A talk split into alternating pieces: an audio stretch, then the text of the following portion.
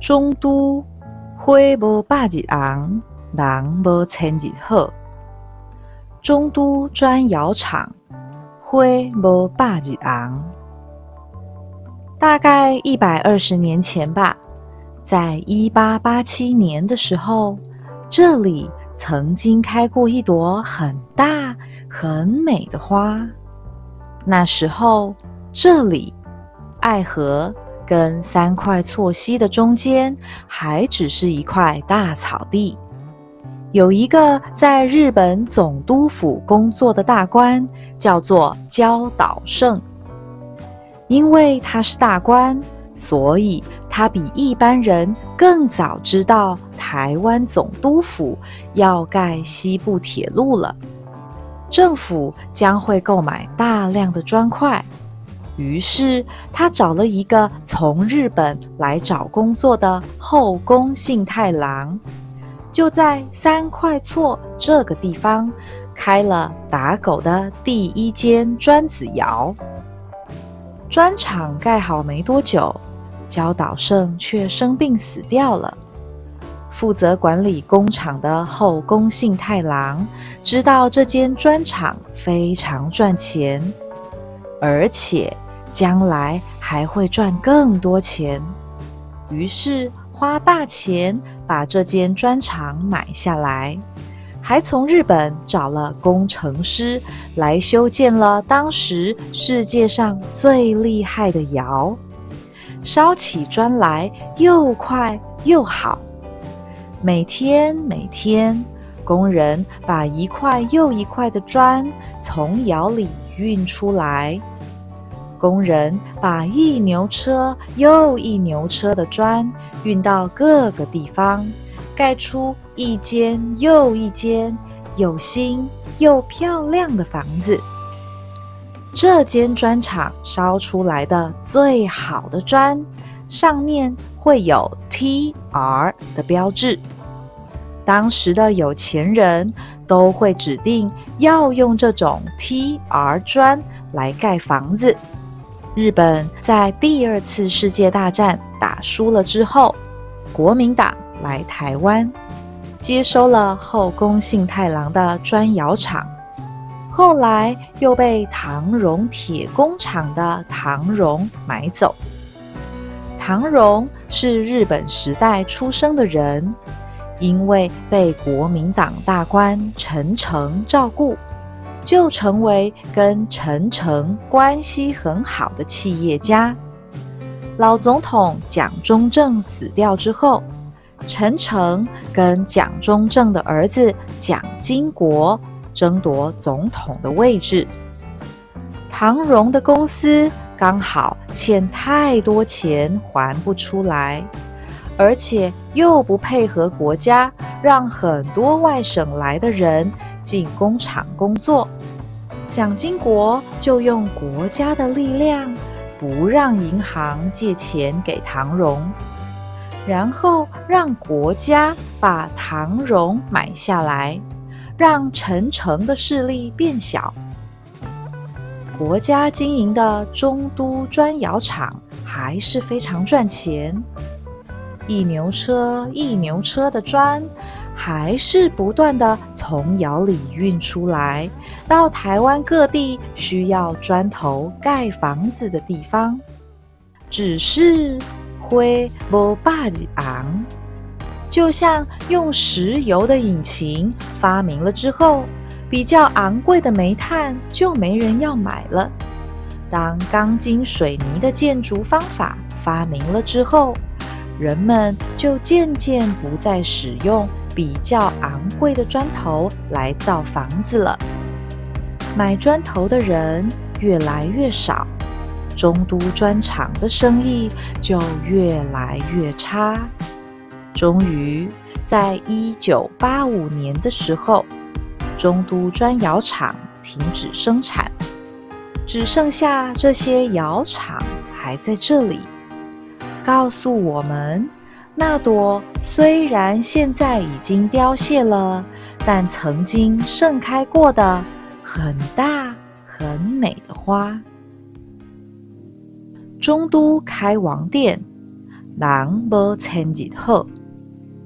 花无百日红是一句谚语。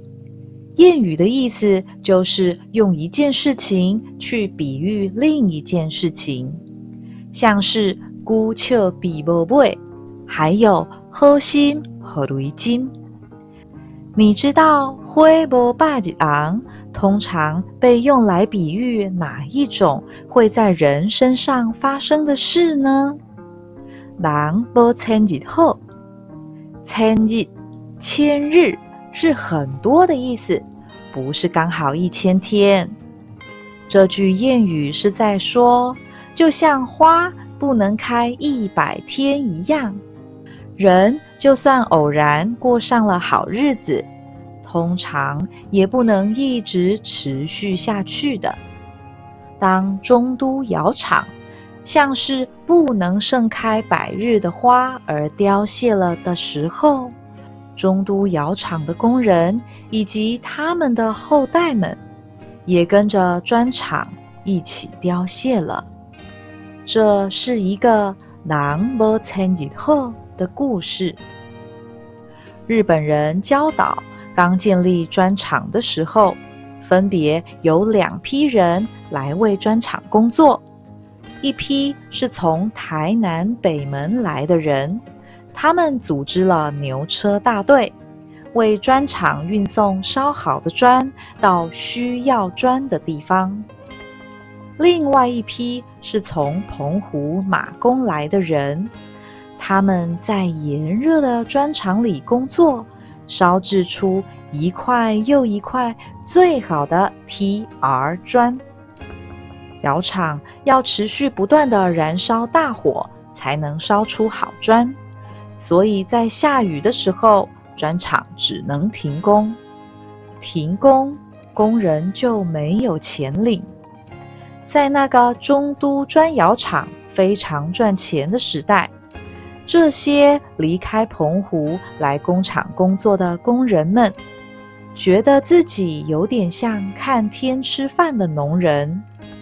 开工的时候也不会忘记要拜托老天爷不要下雨，停工的时候则是祈求老天爷快点雨停。他们在砖厂附近用四处捡来的材料盖了一间又一间的房子，住在里面，等着每一个天气好的日子去工作去赚钱。养着一个又一个的家，这些工人们除了害怕雨天不能开工，还有一种情况下他们也不能开工，那就是生病。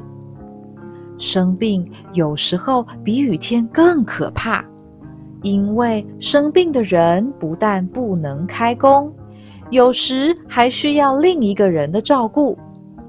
另一个人如果因为照顾他而不能去工作，那就少了两份薪水，多了两个只吃饭没赚钱的人。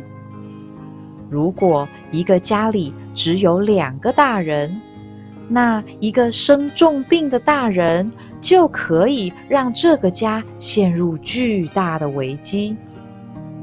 从礁岛开了中都砖厂开始。一直到几十年前，看病啊，都是一件非常非常昂贵的事。如果生了重病，砖厂的工人是没有钱去给医生看的。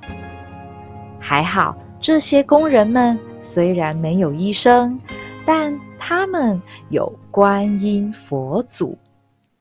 开王殿的观音佛祖。非常会治病哦。有一天，有一个女人，每天晚上都会爬上屋顶，大吼大叫。她的家人无论怎么跟她说都没用，只好请观音佛祖帮忙治她的病。观音佛祖附身在鸡童身上，告诉大家，这个女人是被黑狗精附身了。鸡童跟黑狗精打了一场架，观音佛祖终于把黑狗精收服。又有一次，有一个女人生了重病，去看医师也没看好，观音佛祖就叫他住在庙里七七四十九天，他的病就好了。后来，就算大家变得比较有钱，看病变得比较便宜了，有些人还是会去给西医看一看。又来给观音佛祖看一看，最后吃的还是观音佛祖给的中药跟香灰，西药就直接丢掉了。观音佛祖有多会看病呢？有好几本记录簿，记录了这么多年来从各个地方来请观音佛祖看病的人。上面除了有台湾北部的人之外，连日本人都会跑来请观音佛祖看病呢。不过你还记得吗？这是一个狼波千日后的故事。中都砖窑厂这朵大花，在三十几年前凋谢之后，这一块土地。被政府重划为都市更新的区域，除了能够告诉我们灰波巴吉昂的故事的古迹之外，其他的房子都拆掉。国家对这些来自澎湖马公、台南北门的移民工人们的后代说，他们的房子不能说什么了不起的故事，所以要拆掉。这些工人们的后代也就接受了。国家又对这些来自澎湖马公、台南北门的移民工人们的后代说：“既然你们的房子要被拆掉了，你们也不能住在这里了。那你们的观音佛祖的开王殿也一起拆掉吧，拆掉自己的家。”这些工人们的后代认命了，但要拆掉开王殿，这些工人们的后代就不甘愿喽。这些工人们的后代不懂，难道开王殿不能说了不起的故事吗？难道观音佛祖的故事不够了不起吗？难道？他们这些人的爸爸妈妈、阿公阿妈，那些为了中都砖窑厂这朵大花的盛开而付出一辈子的工人，他们的故事不够了不起吗？为什么中都窑厂可以保存，开王殿却要拆掉？难道花比人更重要吗？他们不接受这个答案，于是他们组成了一个反对拆除开王殿的自救会，想要阻止国家。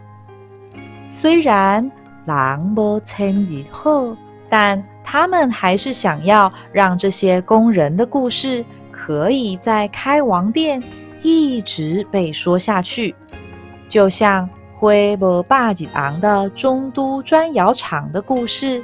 可以一直在那些被保留的砖窑厂，一直一直被说下去。